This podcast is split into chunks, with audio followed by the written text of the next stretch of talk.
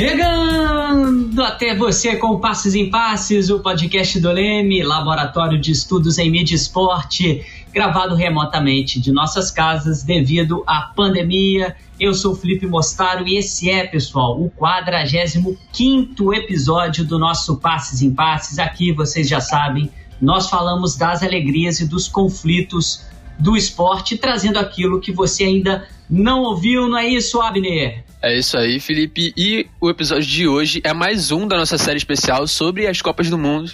Vão estar tá aí até a próxima Copa de 2022. Dessa vez a gente vai falar sobre a Copa de 1934 na Itália. E você que ainda não ouviu os nossos episódios, é só acessar lá nas plataformas iTunes, Spotify, Deezer e várias outras. Não deixe de seguir o nosso podcast nessas plataformas para receber uma notificação sempre que publicarmos um novo episódio. Maravilha, Abner. E hoje nós temos o prazer de receber o professor, doutor e mestre em História Comparada pela UFRJ e também comentarista da web rádio Rádio Esporte Metropolitano, Eduardo Gomes. Tudo bem, Eduardo? Um prazer receber você aqui para falar de uma Copa que é pouco falada na imprensa brasileira, mas tem muita coisa importante para a gente falar sobre essa competição, não é mesmo? Olá, Felipe, olá, Abner, olá a todos do Leme, todos que estão nos ouvindo aqui hoje, né? Primeiramente, queria agradecer o convite, né? A oportunidade de estar aqui para a gente conversar um pouco sobre essa Copa do Mundo, né? Que é a Copa de 34 e de fato, é um torneio que é menos falado, até pela participação brasileira, que foi bem curta nessa Copa, né? durou apenas um jogo, mas que tem várias questões de pano de fundo que estão envolvendo ali, tanto o esporte nacional como internacionalmente, que são importantes a gente destacar naquele contexto ali dos anos 30. Né? Estão aqui com a gente também o nosso diretor Fausto Amaro e o nosso editor Léo Pereira. Muito obrigado pela presença de vocês no nosso programa. Depois dessa preleção, vamos começar o jogo. Em 1934, Quatro anos após a primeira edição da Copa do Mundo, o futebol ganhava cada vez mais força e consolidava sua popularidade. O esporte já demonstrava sua capacidade de proporcionar grandes emoções e mobilizar um grande número de pessoas. Na Copa de 1934, o governo italiano enxergou no esporte um potencial de demonstração de força através do êxito esportivo, o que fez o torneio ter uma ligação crucial com o momento político que era vivido até então. No país sede, a Itália, o fascismo cravava suas garras nas raízes do futebol. Mussolini investiu numa infraestrutura muito forte, construindo três estádios para a competição. E atletas com descendência italiana que se destacavam na América do Sul, por exemplo, também foram contratados, né, ou investimentos aí de Mussolini. Um dos exemplos é o brasileiro Filó, filho de italianos, que jogou a Copa do Mundo pela Itália e lá era conhecido como Guarizzi, assim como Átilo de Maria e Luiz Mante, que chegaram a disputar a Copa de 1930 pela Argentina. O Filó não disputou a Copa de 30 pelo Brasil, porque na época ele jogava pelo Corinthians e como você já acompanhou no nosso episódio sobre a Copa de 1930, teve uma disputa aí entre a Federação Paulista e Carioca e os jogadores paulistas não disputaram essa competição pelo Brasil. Já no Brasil, no período entre a primeira e a segunda Copa, é inaugurado no Rio de Janeiro a Estátua do Cristo Redentor, o carnaval é oficializado pelo Estado e entra para o calendário turístico da cidade, e é claro, o futebol também passa a integrar o cotidiano de diferentes esferas da sociedade, se tornando aí um popular fenômeno de massas. O futebol já muito popular começa a ser visto pelos governos da época como um possível símbolo da identidade nacional brasileira. Em conjunto com o ideal político da época, se desenha aos poucos algumas das faces culturais do país que nós conhecemos hoje. Pois é, né, além disso tudo que você comentou e mais outras coisas que o Eduardo vai falar daqui a pouquinho para gente, nós começamos a ter, nesse período entre a Copa de 30 e 34, as primeiras transmissões esportivas do rádio, o que ajudou a popularizar e muito o esporte pelo Brasil, criando aí os primeiros ídolos do futebol brasileiro. Então, nesse período, né, o futebol brasileiro também passou por um intenso conflito entre a Confederação Brasileira de Desportos, a CBD, entidade que defendia o amadorismo no esporte, e a Federação Brasileira de Futebol, a FBF, que defendia a sua profissionalização. Nesse período, entre as Copas de 30 e 34, vai se desenrolar o processo de profissionalização do futebol no Brasil de uma forma bem atribulada e recheada de conflitos. O futebol brasileiro vai vivenciar um verdadeiro cabo de guerra pelo comando do esporte, já que havia divergências entre dirigentes e até mesmo entre as entidades. Eduardo, é, sei que é difícil resumir isso porque tem vários pontos importantes né, sobre essa profissionalização, mas é, impactando diretamente na Copa de 34, né, quais os, as consequências né, dessa briga entre CBD e a FBF nesse início dos anos 30 para a competição em 1934? Então, Felipe, esse é um tema que é muito importante para a gente entender até como depois o futebol brasileiro vai encontrar uma ideia de unidade. Isso vai começar a ser mais concretizado nas Copas do Mundo na Copa seguinte, né? na Copa de 38, a gente começa a perceber o que o Brasil pode oferecer de melhor, entre aspas, em termos de selecionado, em termos de equipe, até porque essas confusões ou disputas de bastidores vão estar, entre aspas, também mais resolvidas exatamente porque vai passar um pouco desse período ali de turbulência, né? Em 30, como vocês já destacaram, é, a gente teve essa, essa questão das disputas e tensões de poder entre as federações do Rio e de São Paulo. E em 34 a gente já tem um, um processo mais amplo que já tinha se iniciado pelo menos desde os anos 20, mas que a partir de 33 vai se consolidando, vamos dizer, de forma oficial, né? Que é o processo de profissionalização do futebol, né? Isso foi parte do meu tema de pesquisa do mestrado e na época das investigações é, eu fui me deparando com várias questões que abrangeram assim temas que a priori não eram meus objetivos na pesquisa, mas que eu vi que eram importantes para entender esse tema do profissionalismo em si, porque já existia uma pressão entre aspas para se concretizar um processo de profissionalismo no futebol é, brasileiro mas ao mesmo tempo isso vinha muito pelas questões externas. Né? A gente já tinha um processo de profissionalismo acontecendo em vizinhos, países vizinhos como a Argentina e Uruguai, que tinham sido inclusive os finalistas da Copa de 1930. A gente já tinha tido é, algumas influências, inclusive desses países, é, desse profissionalismo chegando aqui, fazendo com, com que alguns dos nossos jogadores migrassem para atuar é, nesses países vizinhos. Outros jogadores brasileiros estavam, inclusive, é, já tinham tido possibilidades de atuar em clubes europeus também, onde o futebol já se colocava como futebol profissional. Então, esse debate do ganhar para jogar, ou seja, você profissionalizar no sentido de transformar o futebol em uma atividade rentável, é, no sentido de enquanto um trabalhador mesmo legal daquela profissão, isso já vinha acontecendo em alguns lugares e esse debate estava chegando no Brasil. Né? Desde os anos 20, pelo menos, é, a gente já tinha aquele chamado amadorismo marrom, né? que era onde os jogadores ganhavam dinheiro, mas por debaixo dos panos, na calada da noite, de uma forma não oficial. Aquele evento do, do, do, do, time do Vasco da Gama que ganha o campeonato carioca em 1923 é um ponto muito importante nesse debate, né? porque ali é, para além das questões sociais, raciais, que geram vários temas para a gente aqui debater, é, existe uma questão que está intrínseca a esse processo de profissionalismo que já se desenvolvia, né? tem alguns bons trabalhos já desenvolvidos academicamente no âmbito do jornalismo também acerca desse tema, né?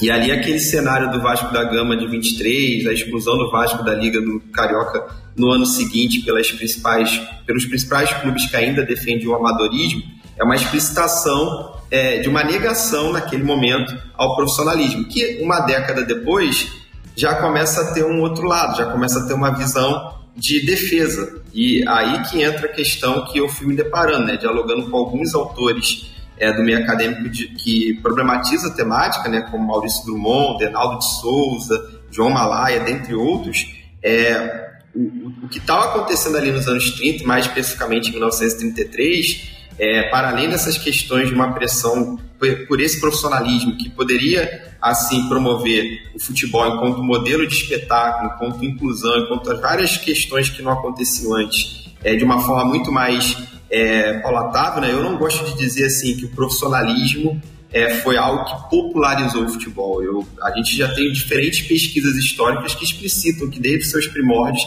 existem experiências que dentro das categorias e conceitos de elite popular que a gente poderia aqui problematizar também, é, desde os primórdios do futebol no Brasil, a gente tem experiências que estão acontecendo a par e passo, por mais que os clubes mais elitistas tivessem um certo domínio no sentido de organização, no sentido de poder, é, até dentro das federações. Mas pegando o caso do Rio de Janeiro, por exemplo, a gente tem um campeonato que hoje a gente chama de Campeonato Carioca, que começou lá em 1906, mas paralelo ali nas décadas iniciais do século XX, tinham várias ligas, ligas suburbanas que estavam acontecendo também de forma paralela, né?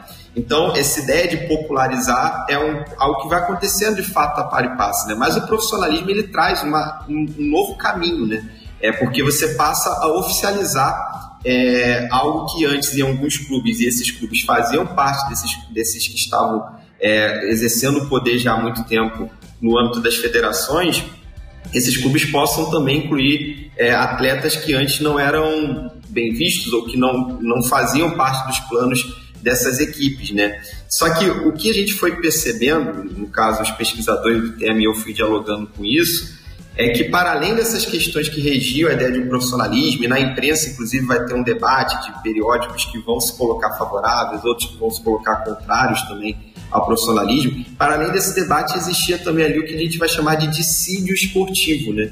Porque num contexto ali a gente está falando, é impossível a gente desassociar disso, a gente está falando de um processo que está se acontecendo nos primeiros anos ali do governo Vargas, né? Então, assim, o Vargas vai consolidar naqueles 15 anos aproximados que ele fica no poder de 30 a 45, um projeto nacionalista nunca antes visto na República Brasileira. E naquele início de, de, de mandato do Vargas ainda estava tudo de forma muito incipiente.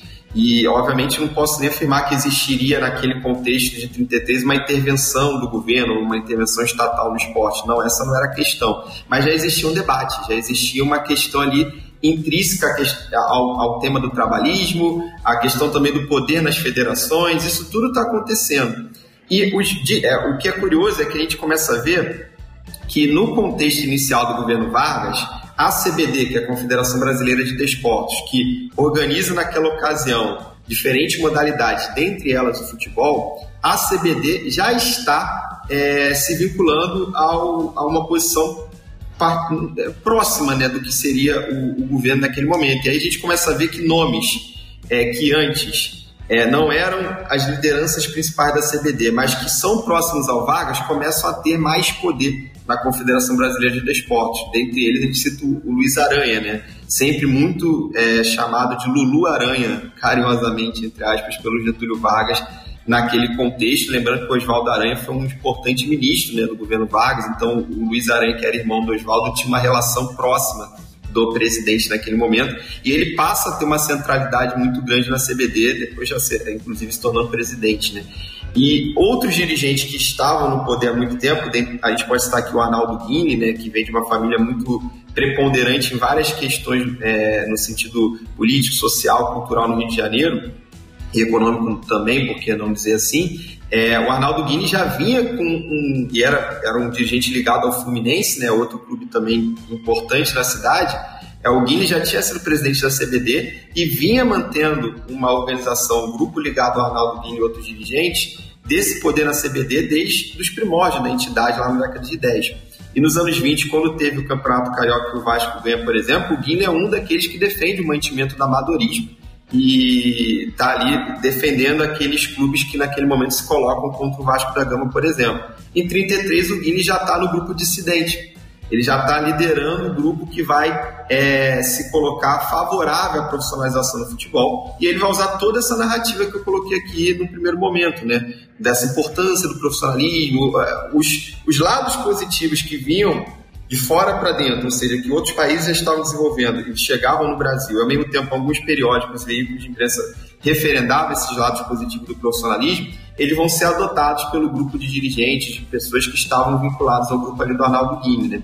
E aí, só que o que a gente conseguiu perceber com as pesquisas é que o que estava acontecendo também por debaixo dos panos era essa disputa por poder nas entidades que representava o que a gente chama de dissídio esportivo, né? onde um grupo que outrora tinha sido muito soberano no mantimento do poder político dentro da CBD, passa a perder um pouco esse poder no início da Vargas para outro grupo, notadamente ligado ao Luiz Aranha, que tinha vinculações com o Botafogo, por exemplo. Botafogo, naquele momento, Botafogo Futebol Clube, né? E eles passam a ter uma mudança de quem está organizando o poder da entidade e essa mudança de poder faz com que aqueles que, entre aspas, perderam o espaço se desvinculem para criar uma nova federação, criando uma nova narrativa, um novo discurso e assim referendando é, uma nova federação onde eles pudessem exercer o poder que outrora eles tinham com mais controle, né? E aí dali nasce os dissidentes que vão criar a Federação Brasileira de Futebol, é, ainda escrito em inglês, né, Futebol, que é a federação inicialmente que vai se dizer como organizadora nacional do novo futebol profissional. Isso está acontecendo em 1933. É muito importante também, isso foi uma ressalva que eu fiz no meu trabalho na época do mestrado, de a gente não criar generalizações, né? Porque você pensa, criou uma Federação Brasileira de Futebol, significa que o futebol se profissionalizou nacionalmente, não necessariamente, né? É, isso é um debate que é muito importante. É, tem um livro, inclusive, que eu organizei com com Caio Lucas Moraes Pinheiro, historiador também, pesquisador lá do Ceará, a gente organizou um livro que conglomerou diferentes autores, chamado Olhares para a Profissionalização do Futebol, que nesse livro a gente tentou, inclusive está para sair futuramente uma segunda edição, a gente tentou é, trazer autores que debatiam como o futebol se profissionalizou em diferentes estados e locais do Brasil e também da América Latina, mas para ver que a realidade de Rio, São Paulo, Minas Gerais, alguns estados que fizeram frente ali na formação da IFBF, que era essa Federação Nacional Profissional que defendia a profissionalização, não necessariamente foi assim em todo lugar. Né? A gente tem trabalhos que mostram como em alguns estados e cidades a profissionalização só chegou na década de 50 ou até depois. Então isso vai variar muito. Só que é inegável que a centralidade do Sudeste, daqueles estados ali, notadamente Rio São Paulo, e quando a gente fala Rio, eu estou falando de Rio, antigo estado do Rio, tal como Rio, cidade que naquela época era o Distrito Federal. Ambos estavam incluídos nesse processo, São Paulo, Minas Gerais e outros estados também. E aí é, é inegável que o poder que esses, essas entidades estaduais vão fazer naquele momento, vão gerar para a criação da FDF, vai gerar muita força porque vai acabar trazendo boa parte daqueles clubes que naquele momento já eram chamados de clubes maiores ou grandes. A gente talvez não possa nem chamar com o conceito que a gente define hoje como grande, porque hoje a gente tem muito mais de história para analisar esses clubes. Né? Naquele momento ainda era muito incipiente mas eram clubes que exerciam um poder político muito forte. Né? Alguns que não vão compartilhar disso vão, inclusive, fechar seu departamento de futebol. Dentre eles, a gente pode citar o Paulistano, que até hoje é o quinto clube com mais títulos paulistas. Né? Só fica atrás daqueles que hoje a gente chama, de fato, de quatro grandes de São Paulo, para demonstrar a força que o Paulistano tinha naquelas décadas iniciais. Então, o Paulistano é um dos clubes que mantém é, o amadorismo, e aí depois alguns que saem do Paulistano vão, inclusive, fundar o São Paulo, né? Algumas pessoas vinculadas ao futebol paulistano. Mas a gente vê ali que é um movimento que está partindo desses clubes mais centrais ali do Sudeste brasileiro, principalmente, e que vai acabar enfraquecendo a CBD, né? A CBD no Rio de Janeiro, por exemplo, é, é, depois que o Fluminense acaba tendo uma preponderância inicialmente, Flamengo e Vasco vão entrar posteriormente é, nessa liga profissional também, o América também entra, daqueles maiores que a gente dizia, o único que fica na liga amadora era o Botafogo, né? E eu, como botafoguense, sempre tentava camuflar essa história, porque o Botafogo é tetracampeão carioca naquele momento, mas é muito também porque muitos de seus adversários estavam disputando a outra liga, né? Porque a gente tem duas ligas paralelas né, naquele momento, né? Uma profissional e uma amadora. E o Botafogo acaba sendo o único que fica naquela liga é, dita amadora, organizada ainda pela era a Associação a Federação Carioca, vinculada à CBD, porque está ligado ao Luiz Aranha e os dirigentes que estão tendo poder na CBD. Né? Então não tinha sentido para o Botafogo e para aqueles que estavam vinculados ao clube naquele momento se desvincular do profissionalismo. Então, aí nesse, nesse parâmetro, a gente consegue perceber que mais que um discurso de defesa ou, ou, crítica do profissionalismo em si, a gente tinha também ali um parâmetro de disputa de poder. Né? Então, se eu estou aqui numa posição favorável, assim como o Fluminense e o Arnaldo Guilherme estava em 23, por exemplo, por que, que eu vou deixar essa posição para virar, é, assumir uma liga dissidente? E aí essas disputas estão acontecendo. Como isso vai influenciar na Copa do Mundo? Né? É, assim como em 30 a gente teve essa disputa de paulistas e carioca, agora a gente tem a disputa dos profissionais e dos amadores. E acaba que a CBD, enquanto entidade é, que ainda defendia o amadorismo, vai acabar não convocando os atletas dos clubes dissidentes que estavam na liga profissional. É como se a liga não fosse as ligas vinculadas à FBF não fossem entendidas como ligas legais ou reconhecidas. E com isso os atletas dos clubes que estavam lá não eram convocados. Só que o problema é que a maior parte dos principais clubes estavam já naquele contexto ali do Sudeste, que era ainda muito vinculado a Rio e São Paulo, a seleção, né? A maior parte dos clubes já estavam na liga profissional. E com isso prejudicou completamente a formação desse selecionado, né? A gente vê no início de 34, quando está tendo os debates, isso na imprensa, os debates no Jornal dos Esportes, no Brasil, à noite, entre outros periódicos, a gente consegue identificar na pesquisa que está tendo um, um, contato, um diálogo para tentar criar uma coesão e uma concordância para se convocar os atletas como um todo.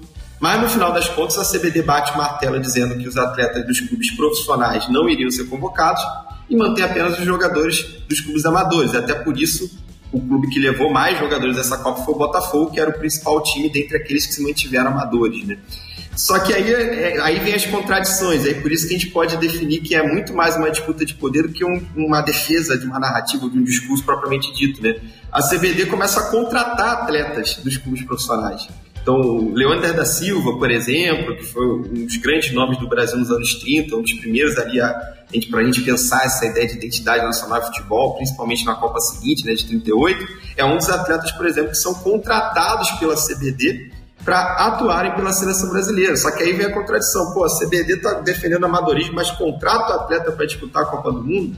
O que, que esse atleta vai fazer depois, já que ele não vai poder se vincular ao clube que é profissional, porque ele agora é atleta da CBD? Muitos desses foram, inclusive, depois é, foram jogar no Botafogo, inclusive o próprio Leônidas, porque no primeiro momento pós-Copa era o clube que a CBD tinha mais contato, vamos dizer assim, para que esses atletas contratados pudessem estarem atuando pós-Copa. Então, ficou uma mistura ali de atletas que não poderiam ser convocados, atletas que eram vinculados aos clubes amadores, que aí a gente tinha é, a maior parte dos grandes nomes ficando de fora, e atletas que a CBD contratou o que era contraditório ao seu discurso de defesa do amadorismo, mas aí tem as disputas de poder envolvidas para disputar a Copa. Mas acabou sendo uma preparação muito ruim, o Brasil fez viagens longas, treinos no navio e acabou sendo derrotado naquela época. A Copa do Mundo era era apenas eliminatória, né? então foi derrotado no primeiro jogo. A gente vai poder falar disso mais na frente.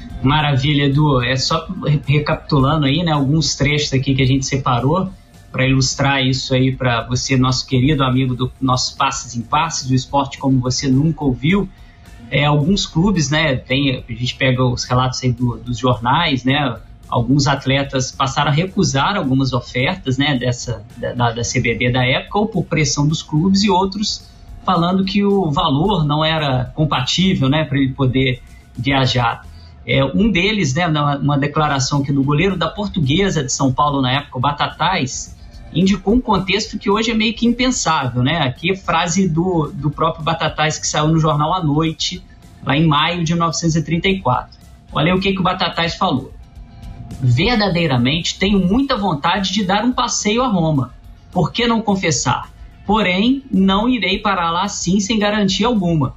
Não sou muito exigente, mas, go mas gosto de ver as coisas direitas comigo é logo preto no branco. Ou seja, ele queria a garantia né, de que, como o Edu estava comentando agora, que ele jogaria pela seleção e depois teria um clube né, para poder atuar. O Palmeiras, na época, os jornais contam que isolou seus atletas né, para conter esse assédio aí da, da CBD.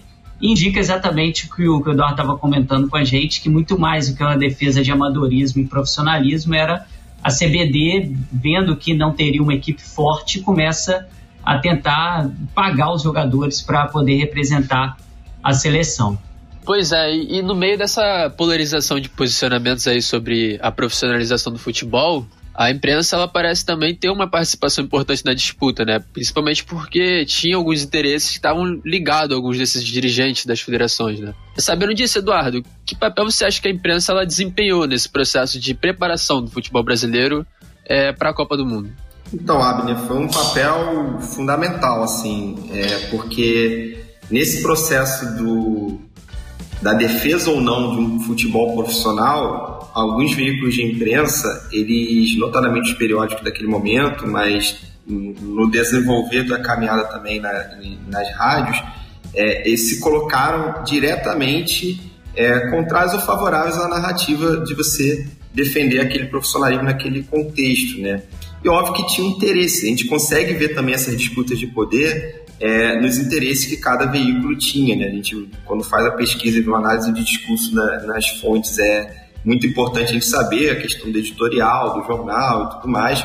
Só que uma questão que, para quem pesquisa esporte no sentido histórico e, e utiliza-se de fontes de imprensa, que, como é o meu caso, na minha trajetória, é, o esporte muitas das vezes ele sempre foi presente em veículos de posicionamento de é, ideologias diferentes de uma maneira que parecia ser muito similar às vezes. Isso gerava até um debate, né? Eu vou dar um exemplo, eu também tive uma trajetória de pesquisar muito o futebol no, na Colômbia, né, que é um país vizinho do Brasil, e, e, na Colômbia a gente sempre teve uma demarcação muito forte de imprensa do Partido Liberal e do Partido Conservador, que historicamente até a primeira metade do século XX pelo menos eram os partidos principais do país, né? E aí você via que tinha divergências nas, na, nos editoriais dos, dos periódicos que eram conservadores ou liberais, mas quando se falava do futebol, se falava do esporte, era a mesma coisa. Nesse caso do, do Brasil, em 1933 para 34, a gente consegue ver diferença também na questão do editorial do esporte. Isso é muito importante né, para vincular ao que estava sendo proposto ali como, como discurso naquele momento. Né? O Jornal do Brasil, por exemplo, ele vai entrar quase que no embate com o Jornal dos Esportes, que acaba já se tornando naquele momento o principal veículo de difusão de, na, na, imprensa escrita ali sobre esporte naquele momento, naquele contexto dos anos 30, né? O Jornal do Esporte do Rio de Janeiro, que acaba tendo, se tornando o principal veículo também a nível nacional em vários contextos. E o Jornal do Esporte, desde os primórdios, se colocava favorável ao profissionalismo, só que aí a gente via, notadamente, a partir das lideranças que defendiam o profissionalismo que estavam vinculadas à FBF, que existia um espaço de escrita e voz no Jornal do Esporte muito grande. O Arnaldo Guilherme era um deles. Então isso ficava muito claro desses discursos que estavam presentes ali na, na mídia e que no Jornal do Esporte referendava a questão do profissionalismo de uma maneira é, é, é, exacerbada às vezes.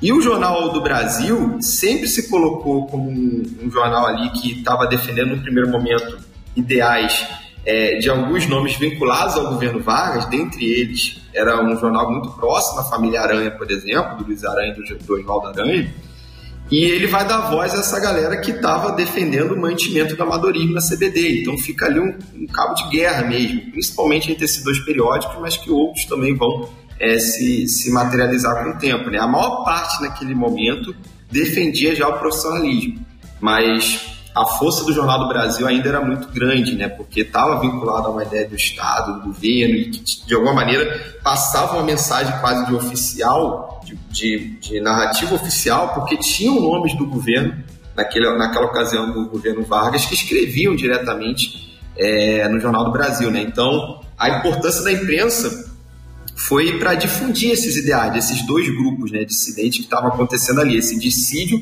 estava muito explícito, estava muito presente, mas dentro do âmbito de quem vivencia o campo esportivo. Né? Para levar para um público maior, é, essa narrativa escrita nesses periódicos foi muito importante, até para criar é, uma defesa ou crítica a esse processo de profissionalização. E é, o que era escrito no Jornal do Brasil, no Jornal dos Esportes, principalmente esses dois, como eu disse, era muito referendado para quem queria criar argumentos, né? De ou defesa ou ataque ao profissionalismo no futebol. Outros nomes, por exemplo, como Lorival Fonte, vou falar um pouco mais na frente também dele, porque ele tem uma presença muito importante nesse contexto de 34 e dos anos 30 na era Vargas, é, era um dos caras que mais escreviam no Jornal do Brasil. E o Lorival Fonte acaba sendo o chefe da delegação brasileira na Copa de 34. Então, assim, é, desvincular a política do futebol nesse contexto de disputas era impossível. É, a, quanto mais eu pesquisava, que aí quando eu fui escrever um artigo sobre a Copa de 34 ser parte da minha dissertação, eu lembro de alguns colegas falarem, pô, mas o Brasil nem jogou a Copa 34 direito, foi a pior participação, teve um jogo, eu falei, ok, mas é, tem várias questões de pano de fundo que a gente vai pegando do macro até o mais micro, que a gente vai espremendo igual uma laranja e a gente vai vendo que vai saindo temas, porque a gente vê que então, são questões que se remetem a um campo esportivo, mas que não estão desassociadas do campo político, do campo social e que de alguma forma vão influenciar naquele momento. E, sem dúvida alguma, esses veículos foram primordiais para a gente entender esse contexto, seja defendendo ou criticando cada um dos lados. É outra coisa fundamental, né, para você que está acompanhando aí o nosso Passes em Passes, foi como o Eduardo já comentou, o Brasil foi de navio, foi duas semanas no navio e chegou 48 horas antes do jogo contra a Espanha, que foi a primeira e única partida do Brasil nessa competição e acaba que essa ideia do Brasil não ter se preparado fisicamente acabou refletindo na preparação de 1938 que você vai acompanhar quando a gente falar um pouquinho mais sobre é, esse programa. Só para a gente já resumir aqui essa participação brasileira, né? O Brasil terminou o primeiro tempo perdendo por 3 a 0 para a Espanha e aí diminui o placar aos 11 minutos com o Leônidas, e aí teve um pênalti que o Valdemar perdeu aos 17 minutos, quando os jornais, aí, especificamente o Globo, dizia que o Brasil era muito melhor na partida e sufocava o adversário. O Brasil acabou sendo eliminado dessa competição, que, como a gente já sabe, foi vencida pela Itália, dona da casa, primeiro título da Itália numa Copa do Mundo. O investimento no futebol, né, a intenção de usá-lo como exemplo do êxito fascista e a pressão de Mussolini para a vitória dos jogadores italianos foi notória em vários e vários é, pesquisadores, inclusive com ameaças e recados do ditador afirmando que o resultado só poderia ser a vitória, marcaram o futebol italiano durante essa Copa do Mundo. Até mesmo a convocação de jogadores da seleção argentina, né, como já, nós já comentamos no início do programa, é, apareceu como um trunfo esportivo para Mussolini. Eduardo, é, todos esses elementos que alimentaram esse poder do futebol italiano qual deles, na sua opinião, foi determinante para essa ascensão da chamada Esquadra Azurra? É, para entender esse contexto, Felipe, é muito importante a gente entender também que esse projeto de poder que o fascismo vai, é, vai criar uma semente lá nos anos 20, vai brotar com mais força nos anos 30, ele não foi feito de um dia para o outro, né? Então, assim, é, eu acho que a gente pode vincular ali duas coisas que são interligadas, né? que é o fortalecimento do ganhar a qualquer custo, e aí mesmo que a gente tenha que naturalizar jogadores, mesmo que a gente tenha que trazer atletas que podem agregar no sentido técnico e assim trazer um resultado no campo para a seleção. É, e aí isso de alguma maneira até contraria o próprio discurso do nacionalismo fascista naquele momento, né? Só que é aquela coisa, porque você está defendendo a pátria, está defendendo a ideia de você representar sua pátria com orgulho, então você trazer gente de fora para formar o seu selecionado, a priori, a gente pode ver como uma contradição. Mas é aquela coisa do os fins justificarem os meios, né? Nesse sentido, nesse contexto aí, que a narrativa ainda está sendo formulada, a narrativa nacionalista do Mussolini está sendo formulada, é, o fato da seleção italiana ter ou não atletas é, argentinos, é, outros atletas de outros países que fizeram parte do, do, do elenco campeão mundial, que depois vai ser bicampeão em 38, é, isso fica no segundo plano, porque o mais importante que vai ficar na memória é que a Itália ganhou e que isso representa a força do país, a, a força nacionalista, o corpo italiano passa por isso. Então, assim, ele, ele falava-se muito, isso também vai ser muito referendado é, pelo Hitler na, nas Olimpíadas de 36, né, que a Alemanha se utiliza muito politicamente também naquele evento, mas é, o Mussolini fazia discursos, né, os camisas negras, mudou o, a, o uniforme, fez toda aquela questão de como a Itália tinha que se colocar dentro das características do que era o fascismo. Só que o fascismo vinha se gestando desde os anos 20 e os anos 30 acabaram sendo momentos de materialização na prática de como esse ideário teria que ser entendido como superior aos outros, ou como esse ideário político, social, ideológico mesmo, ele tinha que ser visto na prática, materializando com coisas que representassem, como, ó, viu como a Itália de fato é superior aos outros povos, viu como o fascismo leva a gente para um caminho de superioridade, de superar aqueles que estão nos enfrentando. Então, essa materialização vai vir de várias maneiras. O futebol, o esporte é apenas uma das formas que eles encontraram, obviamente, de tentar criar narrativas e propagandas políticas mas é uma forma importante, porque você faz um evento de proporções globais, a segunda Copa do Mundo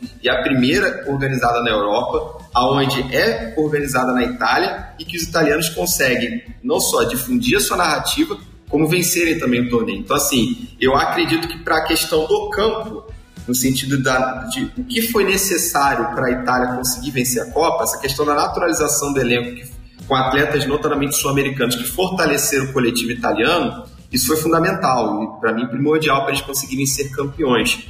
Mas existia, para além disso, uma narrativa nacionalista que isso sim foi o que fortaleceu é, o que o Mussolini chamava de corpo da nação naquele momento, né?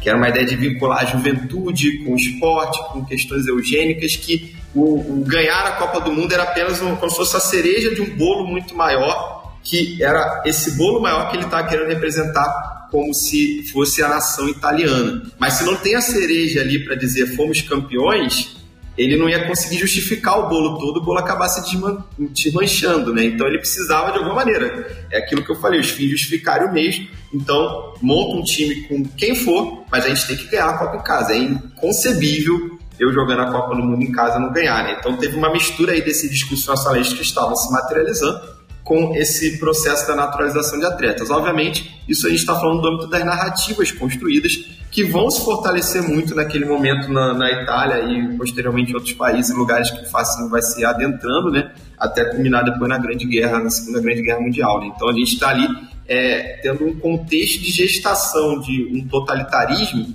que, mesmo não percebido por parte da população italiana, estava de uma forma direta ou indireta presente no futebol, na cultura como um todo, no, no cotidiano e que foi ficando intrínseca a ideia de sociedade que estava querendo ser construída naquele momento pelo então líder italiano Benito Mussolini. Um outro ponto importante também da gente lembrar, né, foi a preparação física que essa equipe italiana é, teve, né, a, a cargo do técnico italiano Vittorio Pozzo, ele se tornou uma figura que representava um caráter meio controlador do, dos jogadores. O Pozo era um jornalista esportivo do jornal La Estampa de Turim e ele implantou uma rotina de treinos diárias, né, em período integral antes da Copa do Mundo. Então tem uma influência muito grande desse treinamento intensivo, uma coisa mais militar, né, de deixar o atleta preparado para uma batalha, de fisicamente poder ocupar o maior número de espaços possíveis né, demonstrar o vigor, esse ímpeto né, contra o adversário, uma lógica muito militar. Isso acabou vindo, né, se espalhando, como a Itália foi campeã, acabou se tornando um modelo em alguns é, países, né, dos próprios técnicos da preparação esportiva, ficar muito atrelada a essa lógica militar também. É, o Pozo né, acabou sendo campeão da Copa do Mundo de 34 e 38, é um único treinador né, conseguir essa tal proeza seguidamente até hoje e acabou espalhando essa ideia de treinamento, que, como o Eduardo falou, está dentro desse bojo aí do fascismo e dentro dessa ideia de preparação, essa coisa física, militar, do corpo atlético, né, que a Alemanha nazista vai usar também de forma muito forte. Não é isso, Abner? É isso aí, Felipe. E, Eduardo, no seu artigo, o Brasil na Copa do Mundo de Futebol de 1934, tensões entre amadorismo e profissionalismo e os efeitos do fracasso do escrate nacional. É, você afirma que no Brasil já é possível perceber aí a construção de um discurso nacionalista já por meio do futebol, mesmo que o país não tivesse ainda alcançado grandes resultados nas, nas duas primeiras edições do Mundial. Né? É, Para você, Eduardo, como que esse discurso ele já começa a se manifestar em, em 1934? Então, Abner, é muito interessante a gente debater esse tema, porque esse artigo é parte de um projeto de pesquisa muito maior, né, que, que naquele momento eu, eu fui até o ano de 1941 na investigação, então comecei ali no ano de 33 com esse processo do discípulo esportivo já aqui citado, e fui até 41, porque 41 é quando tem a criação do Conselho Nacional dos Esportes, né, que é o CND, que acaba sendo, ali sim você percebe uma intervenção estatal forte, a gente está falando de um cenário é, do meio do Estado Novo Varguista, né? então de 37 para frente a gente já tem uma outra conotação do que é esse governo de Vargas. E em 41 a gente tem uma oficialização dessa intervenção estatal, onde ele centraliza, num órgão estatal, num conselho vindo do governo, é a, a organização das práticas esportivas, né? ali já com uma consolidação do profissionalismo. Né? Só que apesar de ter sido em 41, esse, essa criação do CND está sendo gestada pelo menos desde 37 quando a gente teve ali meio que a, o, vamos dizer, o selar a paz entre a, os grupos dissidentes nesse processo que se iniciou em 33 e a partir de 37 a gente teve oficialização definitiva, pelo menos nesses locais onde já tinha campeonatos da FBF, é, de um campeonato que fosse é, 100% é, de, um, de um caminho que fosse 100% profissional, né? Isso inclusive vai criar uma unidade nacional maior no futebol prevalecendo até a Copa de 38, que vocês com certeza vão debater em outro episódio aqui.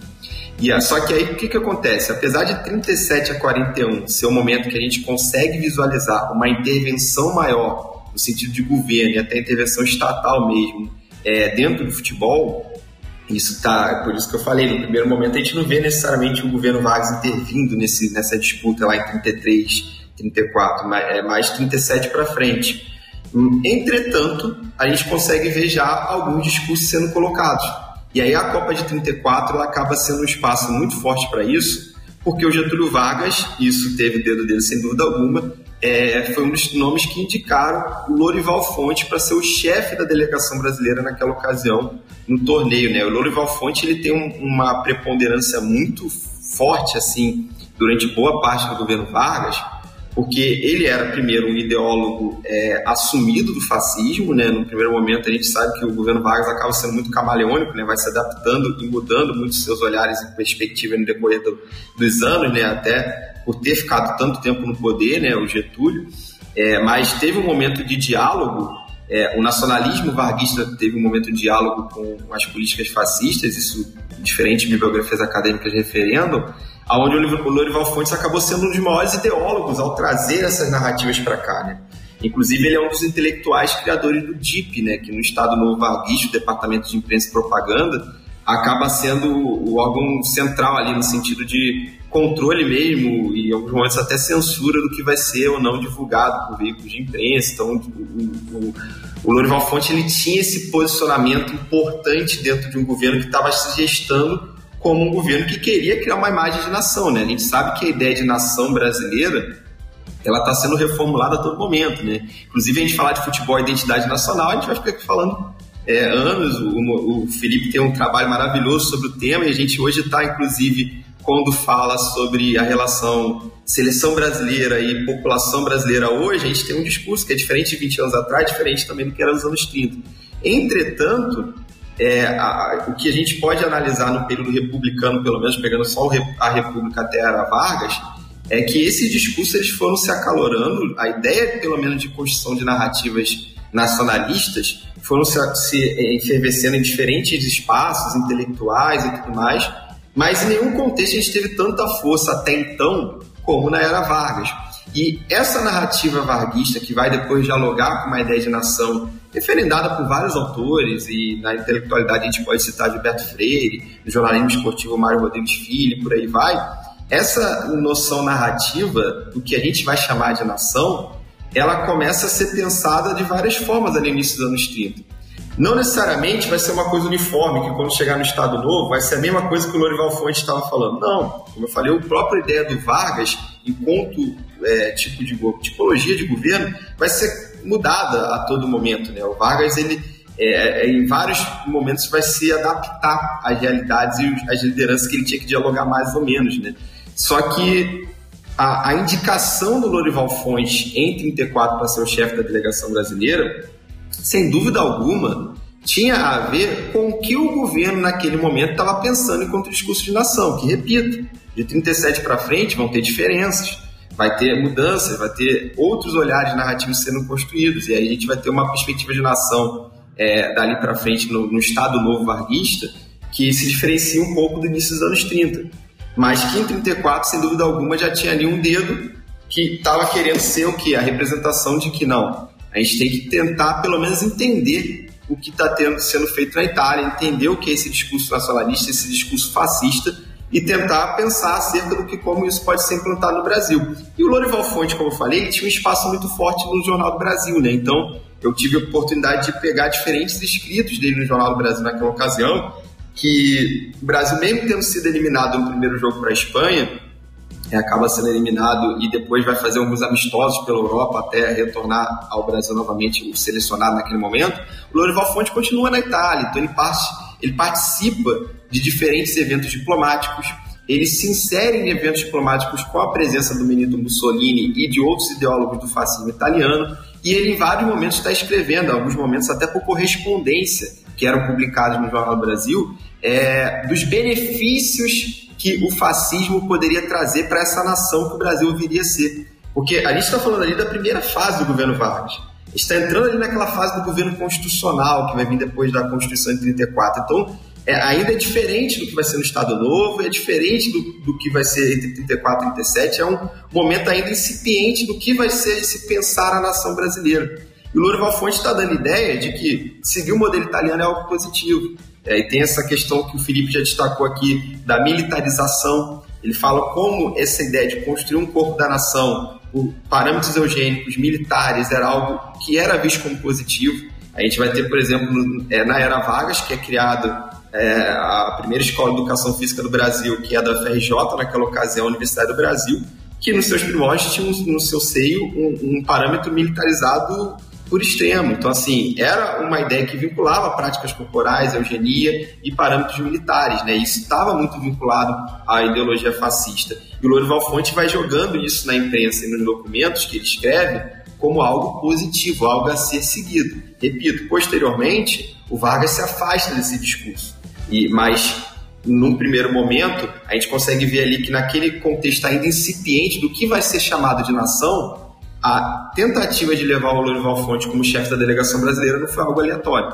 Foi algo que estava intrínseco a esse pensar, a esse nacionalismo ainda incipiente, mas que de alguma forma já era gestado no país. Só para ilustrar aí, né, o que o Eduardo acabou de comentar, né, é, no dia da chegada da delegação brasileira a Gênova, o Brasil chegou lá no dia 24 de maio, foi noticiado aí na capa de três jornais importantes na época, né? Do, do, jornal Folha da Manhã de São Paulo, do jornal Globo, jornal à Noite e outros jornais é, de grande circulação, uma mensagem do Getúlio Vargas enviada ao Mussolini, entregue por quem? Pelo Lorival Fontes, chefe da delegação, que como o Eduardo já sintetizou muito bem, já explicou muito bem, simpatizante do fascismo.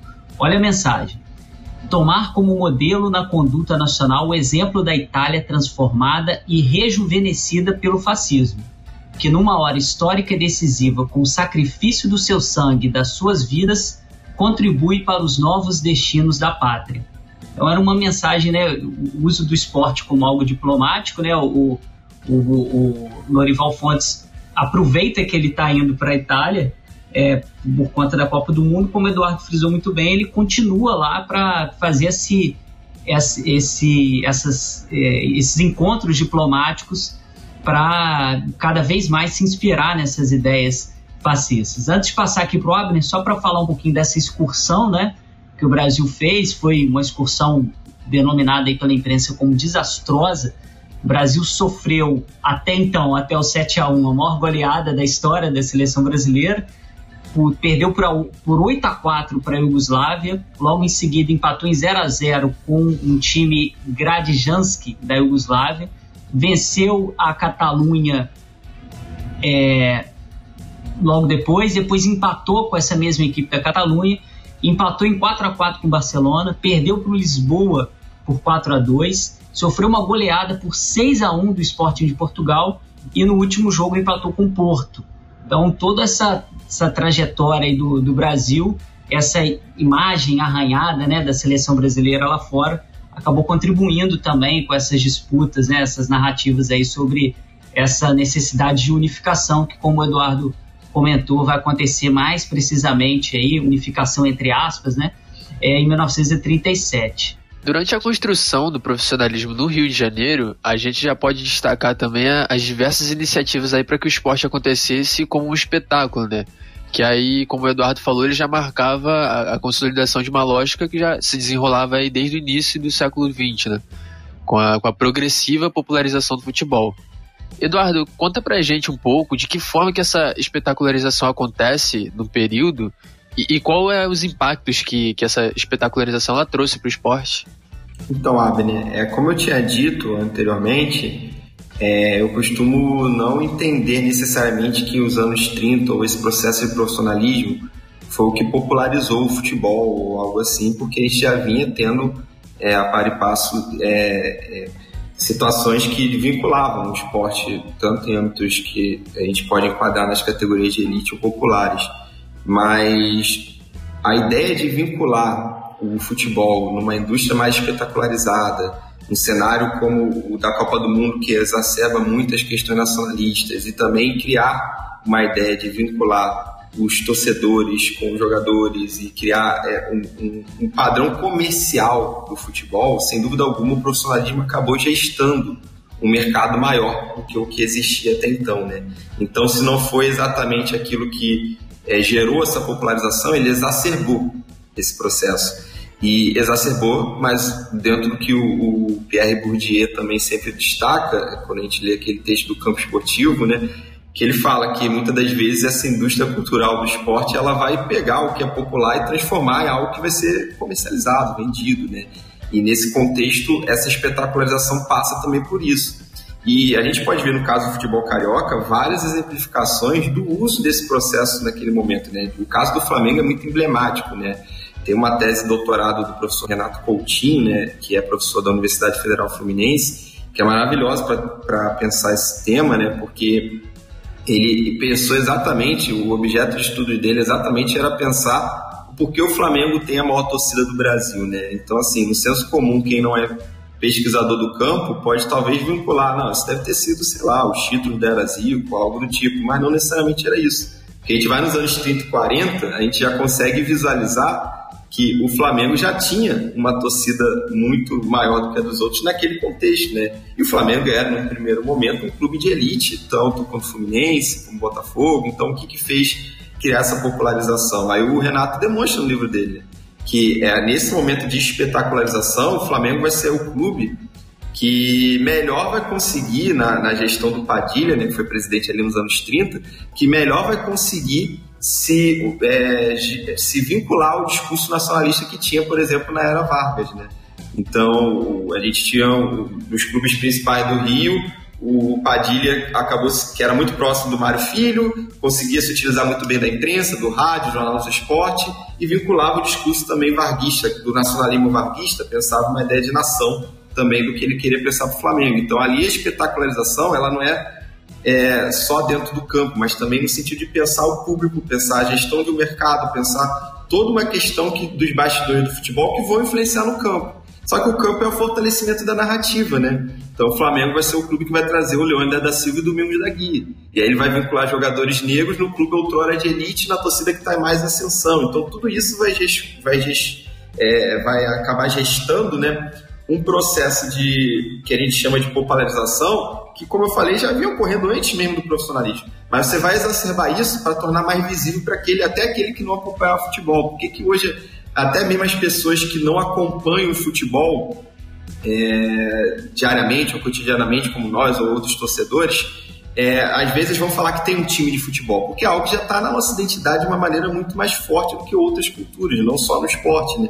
Mas nos anos 30 não necessariamente era assim. E aí, esse processo de espetacularização vai fazer com que o futebol comece a caminhar dos anos 30 para frente para um patamar nunca antes visto na cultura nacional. Né? Obviamente, a gente vai ter o discurso e narrativas construídas de autores como o próprio Mário Filho, que depois vai, com seus escritos e trabalhos na década seguinte, lançar o negro no futebol brasileiro, o próprio Gilberto Freire, que aí, quando vocês falarem de Copa de 38, vai ter muita coisa para falar dele. Esses caras vão acabar referendando discursos nacionalistas que estavam presentes numa ideia de nação que o Vargas estava defendendo naquele momento, e que quando você olhava para alguns elementos culturais, dentre eles futebol, você conseguia é, ver um espelho daquilo tudo. Né? Então a ideia de nação estava se espelhando no futebol e vice-versa. E isso acabou sendo um processo que vai, vai culminar nesse, nesse modelo de espetacularização do evento. Né? Você transformar o futebol em espaços que vão ter estádios maiores, e aí vão ter torcidas maiores, vão ter públicos maiores, cobranças também maiores com o tempo.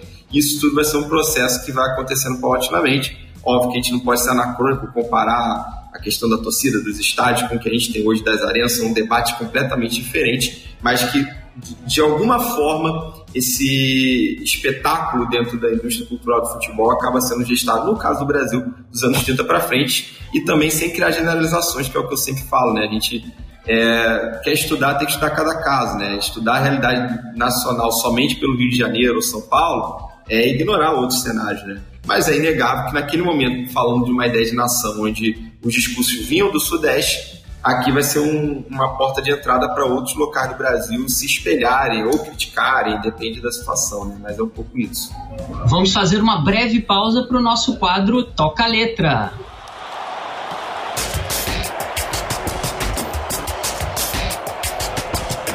A música de hoje é Bella Ciao, uma canção popular italiana do início do século XX.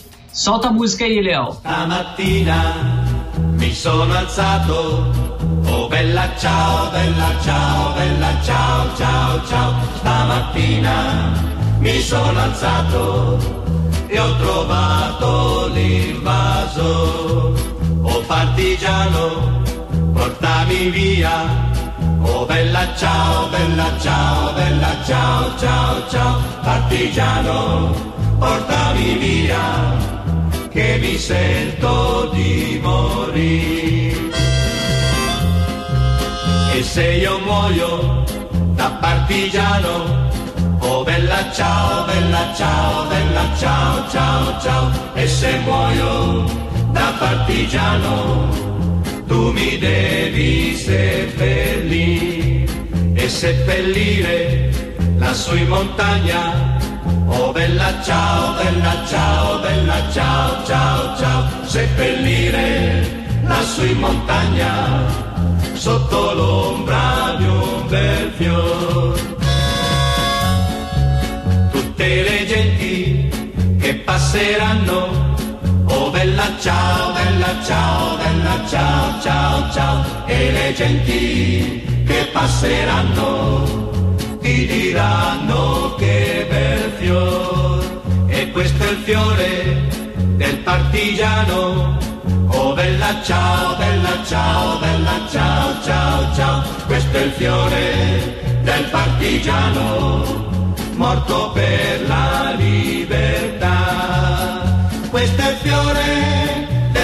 partigiano, morto per la libertà.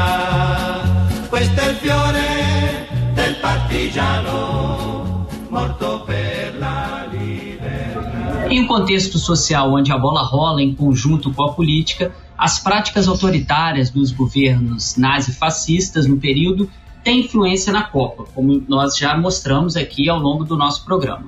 Bella Ciao frequentemente é cantada em protestos antifascistas, em manifestações de trabalhadores e estudantes italianos e também por torcidas do país. Isso revela uma face do país não tão lembrada quando pensamos no futebol do período fascista. Representando a liberdade e a resistência contra o governo de Mussolini no período, Bella Ciao é uma das canções populares da Itália que marcam a oposição ao autoritarismo e ao fascismo. O seu uso pelas torcidas nos lembra que política e futebol sempre caminharam juntos em nossa sociedade e que a importância do esporte está muito além das quatro linhas. A origem da canção ela é imprecisa, é, tendo surgido entre o fim do século XIX e o início do século XX, mas se tornando ainda mais popular durante a Segunda Guerra Mundial. A canção tem várias versões e se tornou um bordão, sendo cantada de várias formas diferentes por diferentes torcidas na Itália, inclusive até pela torcida do Fluminense. Mais recentemente, a música ficou popular no Brasil e no mundo como trilha sonora da série La Casa de Papel, que fez muito sucesso. Eduardo, na sua opinião, de que maneira a emergência desses discursos nacionalistas, né, como você já vinha comentando, mais incisivos, e o surgimento dessas figuras heróicas aí na política tiveram importância no futebol. É, existem relatos que durante a final dessa competição, de 1934, a seleção da Itália fez uma saudação ao Mussolini, o Dulce, né, que na época estava lá acompanhando o jogo em que a Itália ganhou da Tchecoslováquia e foi campeã do mundo. Então, Felipe, eu acho que quando a gente analisa o futebol enquanto um objeto de estudo acadêmico, jornalístico, como for, a gente entrar no caminho de desassociar os campos políticos, sociais, culturais é um equívoco tremendo, porque o futebol é mais uma das manifestações sociais que vai referendar e vai explicitar questões que estão acontecendo na sociedade como um todo. Né?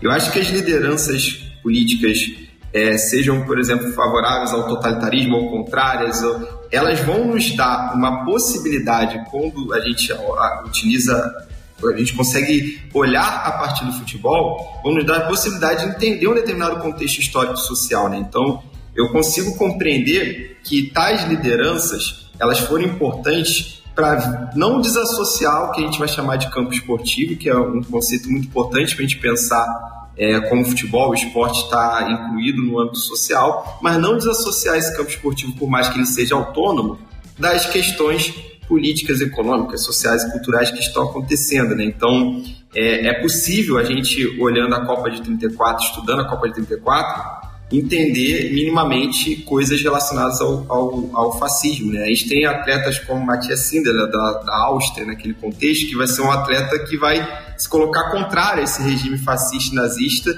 e isso se tornou muito emblemático naquele momento. Né? Então, seja quando você está favorável ou contrário a alguma ideia, de âmbito ideológico político, é, você utilizar-se da análise do campo esportivo, do futebol, é um dos caminhos possíveis, sim, para a gente conseguir compreender melhor, porque, é, repito, né, a gente desassociar uma coisa da outra é como se a gente estivesse querendo jogar o futebol numa bolha e como se naquela bolha não tivesse relação alguma com o mundo externo. Né? Isso, ao meu ver, só faz com que a gente naturalize ainda hoje problemas que acontecem nessa bolha do futebol. Então, a gente pega no âmbito dos estádios, por exemplo, muitas questões relacionadas ao racismo, à homofobia, são temáticas que ainda se fazem presentes dentro dos estádios e dos jogos de futebol. Ah, porque é coisa de futebol. Ah, porque aqui dentro pode. Lá, quando sair do estádio eu volto para o meu mundo normal. Não, a gente está numa sociedade onde tudo está associado, né? Então, você cometer um crime fora ou dentro do estádio continua sendo crime, né? Você é, lançar um discurso nacionalista fora ou dentro do jogo continua sendo um discurso nacionalista. Você ser contrário ou favorável a uma ideologia fora ou dentro do jogo continua sendo o seu posicionamento. Então, eu acho que é muito importante a gente não deixar, é, não perder de vista essa ideia de que o esporte pode ser mais um, um objeto maluco para a gente olhar questões maiores.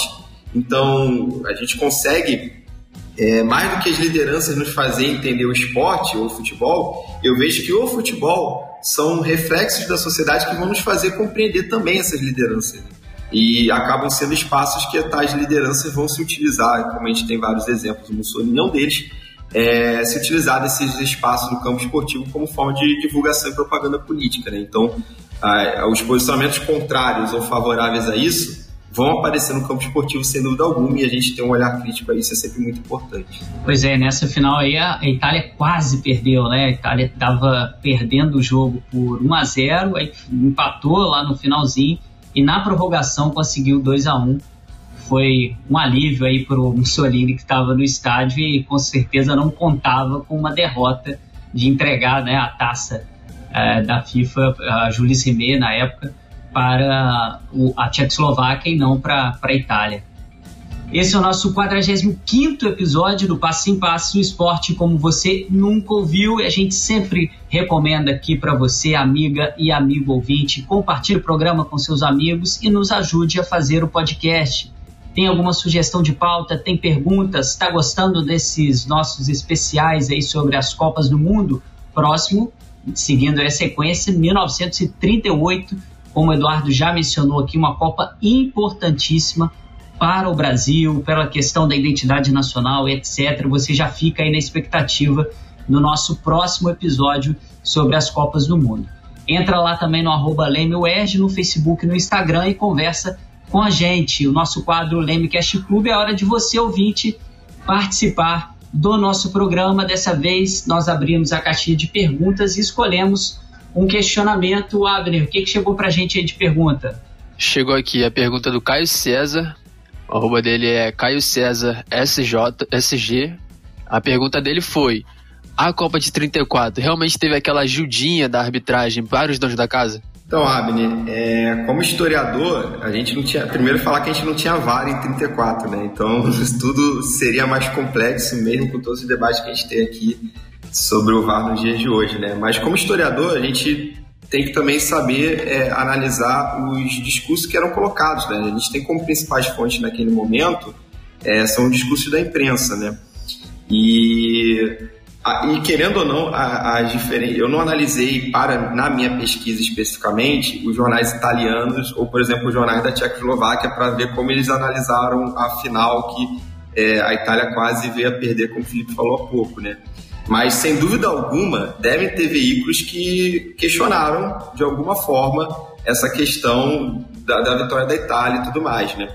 É, o que eu posso afirmar é que a gente chegar aqui e dizer teve alguma comprovação, a gente não pode dizer nem que sim nem que não, né? Porque primeiro a gente não tem fontes cabíveis que nos possibilite afirmar isso, né? Não só a questão de não ter tido gravação de imagem como a gente tem hoje, mas é, no sentido mesmo de materialidade nas fontes, né? Então a gente tem que ter sempre a questão, a dúvida acima de tudo, porque é, a gente não tem materialidade na fonte para afirmar, houve uma ajudinha. Agora, eu dizendo como pesquisador do tema, eu não duvido. É, a questão toda é que dentro daquele cenário, como eu tinha dito, Mussolini tinha considerado uma possibilidade de fazer o que era necessário, né?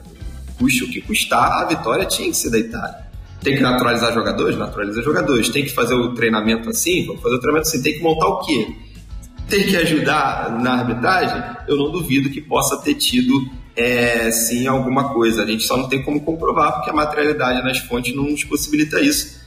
É, a, para além das narrativas, né? A gente vê muitas são narrativas que, como eu falei, eu não duvido também que tenham narrativas diferentes. Se a gente pegar a análise só da final da Copa, da imprensa da Tchecoslováquia e da Itália, por exemplo, com certeza vão ter narrativas diferentes. A gente não tem como aqui hoje dizer qual é a certa e qual é a errada, mas que numa lógica de tentar compreender um cenário histórico, os objetivos que aquele governo tinha com aquele evento em questão, não seria surpresa alguma para mim se amanhã a gente conseguisse uma fonte que comprovasse, né? Uma possível intervenção na arbitragem favorável à Itália que veio ser campeão. E você, amiga e amigo ouvinte, está gostando do nosso Passos em Passes? Vamos agora para o nosso quadro Ondas do Leme.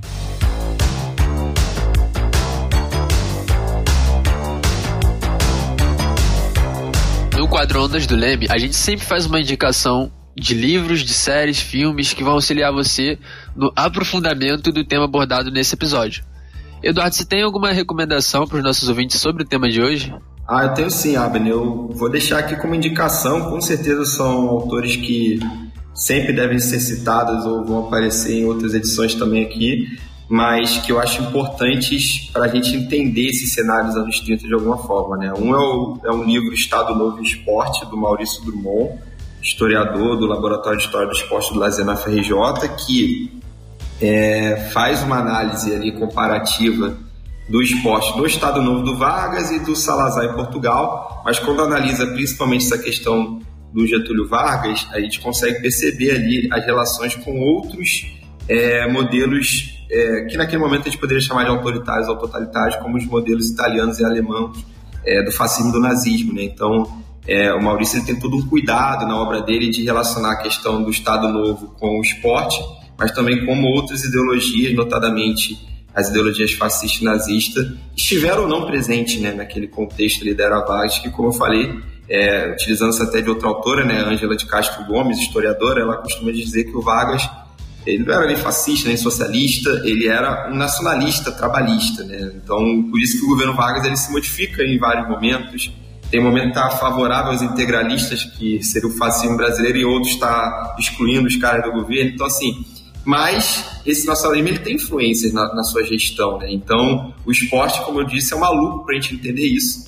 E esse, essa obra Estado Novo e Esporte do Maurício Dumont, para mim, é um livro referência é, para compreender essa questão, tanto em Vargas como em Salazar, e principalmente como outros regimes totalitários maiores, no caso na Alemanha do Hitler e na Itália do Mussolini, influenciaram nesse espaço. Né? Esse também é um livro do Renato Coutinho, que eu já tinha falado aqui, que é um Flamengo grande, um Brasil maior, que fala sobre o clube de regata do Flamengo ali na década de 30, 50. Ele tenta criar exatamente essa hipótese do que fez o Flamengo se tornar a maior torcida, trazendo esse referencial de historiador, trazendo esse referencial de contextualização também, de como o, o principalmente ali nos anos 30, quando o Padilha presidente do Flamengo, José Padilha, que acaba sendo o cara que vai dar esse boom no levante da imagem do Flamengo a nível nacional, ele mostra como isso vai aparecer nas fontes, como isso também se vincula a esse contexto dos anos 30 do governo Vargas.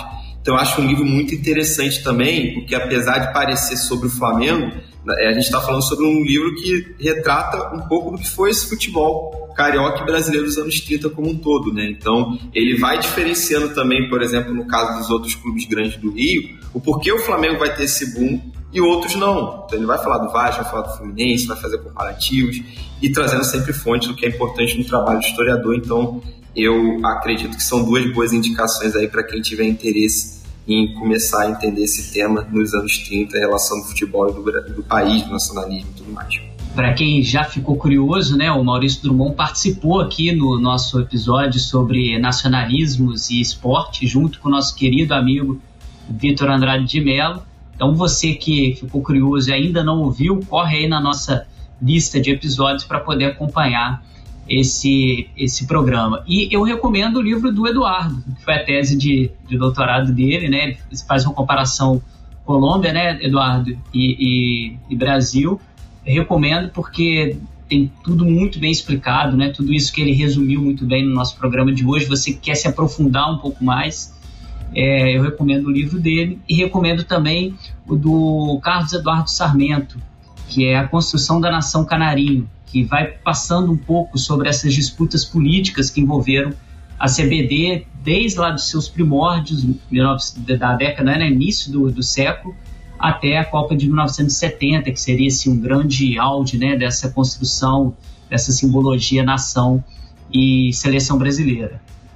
Nosso programa está quase no fim, mas antes temos um quadro importantíssimo que você, ouvinte nosso Passo em Passo, sempre fica aqui esperando para saber qual é o jogo da vida do nosso entrevistado.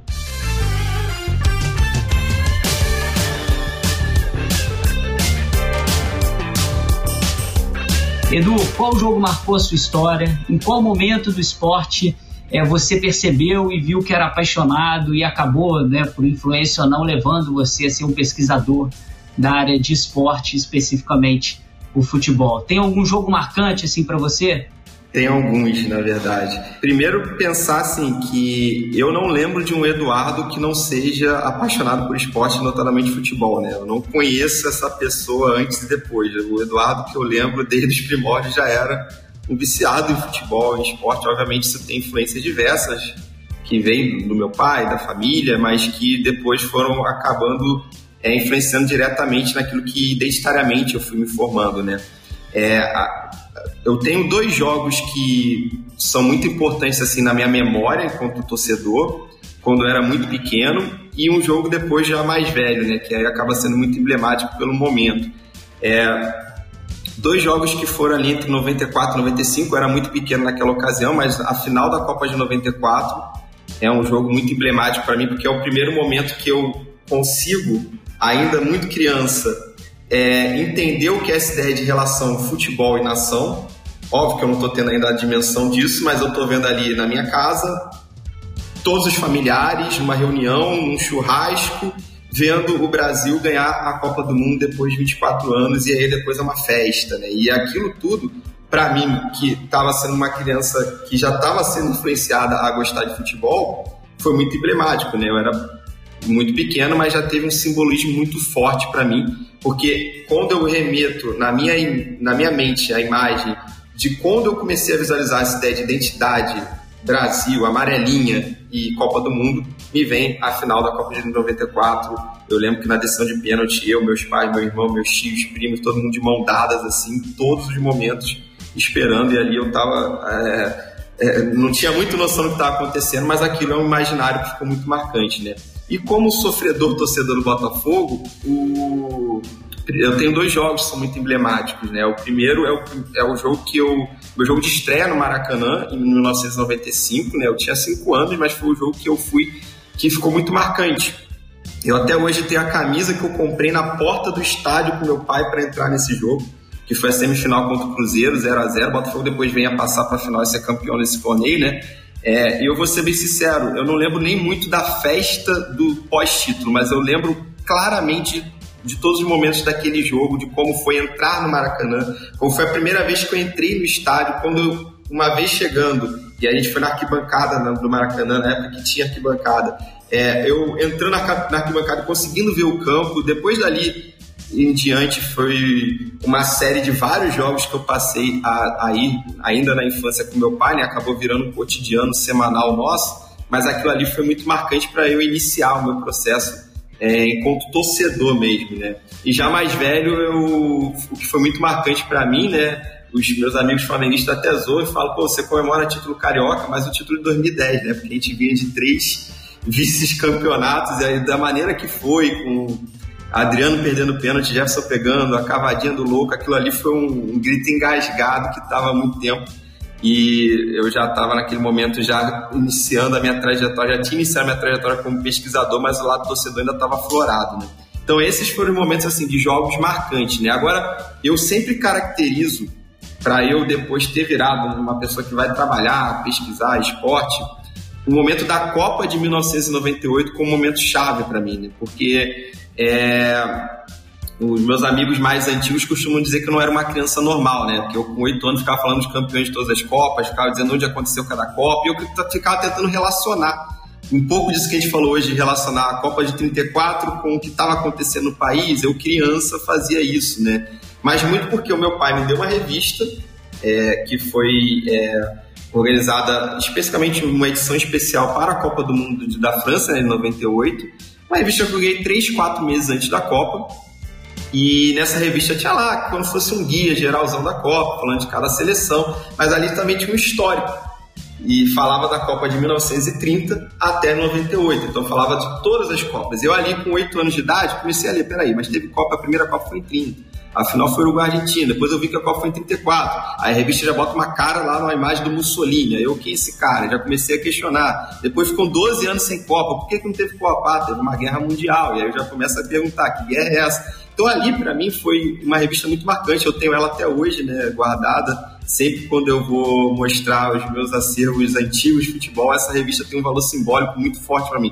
Tava até nesses dias que é, quando a gente costuma postar os TBTs das quinta-feiras, eu tava querendo criar uma postagem, ainda estou pensando em fazer uma postagem específica sobre essa revista, porque para mim ali foi quando caiu a ficha de que aquilo tinha sentido na, na minha vida, né? E mesmo ainda sendo muito criança, é, foi a partir dali que eu comecei a olhar para o futebol com mais profundidade e com o passar do tempo só foi aprofundando também o meu olhar para o extracampo, né?